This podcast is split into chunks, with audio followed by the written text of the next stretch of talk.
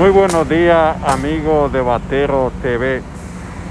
Mire cómo es la ciudad de Nueva York. Cuando usted no tiene espacio para poner alguna cosa, tiene que botarlo a la calle. Son muebles que en cualquier país le siguen dando uso y si tienen que arreglarlo, lo arreglan. Pero aquí, cuando tú no tienes espacio, tienes que botarlo. Así como botan los muebles, hay televisores, hay de todo lo que usted puede encontrar.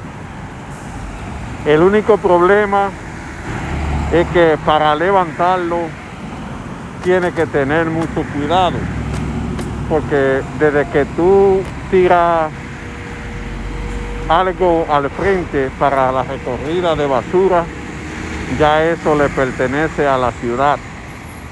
Y si los inspectores te encuentran recorriéndolo, va a pagar una multa alta.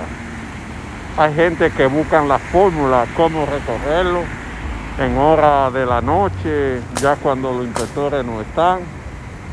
Pero son de las cosas que pasan aquí en Nueva York y que usted se la muestra a la gente y es difícil de creerla porque la gente no entiende por qué pasa eso.